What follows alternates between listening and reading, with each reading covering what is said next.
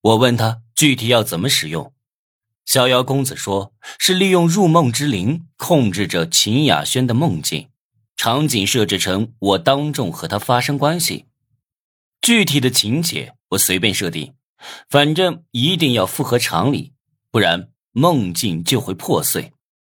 可是这只是在梦里啊，在梦里做的也算？我表示怀疑。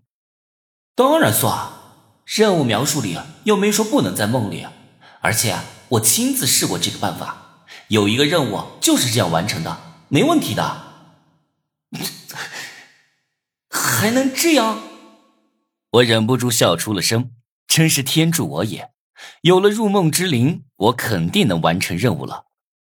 不过我感兴趣的是逍遥公子那次的任务经历，在我再三追问下，他才肯说。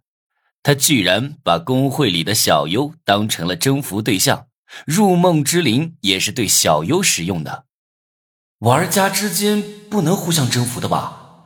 陈思涵的办法是剑走偏锋的作弊，你是在仿造他？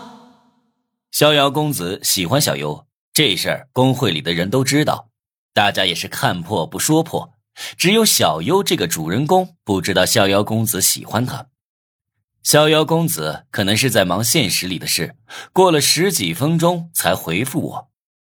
我是成为游戏玩家的时候抽奖抽到的一个，可对玩家使用的征服任务发起契约，这才能对小优做征服任务的。不过一张契约只能使用一次。哦，原来是这样啊！这样的话我就理解了。既然抽奖抽到的道具。那么一切皆有可能，鬼知道游戏道具都有些什么功能，连替死玩偶都有。那么征服玩家的契约也不算什么。嗯，无敌，你能帮我保守秘密吗？我不想让别人知道。哎呀，你放心，我不是大嘴巴，不会把这件事告诉第三个人。我跟他保证完，又说自己看好他和小优，让他加把劲儿。逍遥公子唉声叹气，说：“小优喜欢的不是他这个类型的，小优喜欢阳光运动型的男生。”我安慰说：“你挺好的，总有一天会让小优发现你的好。”我嘴上这么说，其实心里却不是这么想的。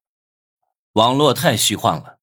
小优说自己是个女孩子，也许在现实里是个抠脚大汉，希望不要这么狗血吧。不然，逍遥公子会承受不住打击。跟他聊完，我没接着用入梦之灵完成任务。明天就要做特殊任务了，我心里没底，寻思着买点道具，备着以防万一。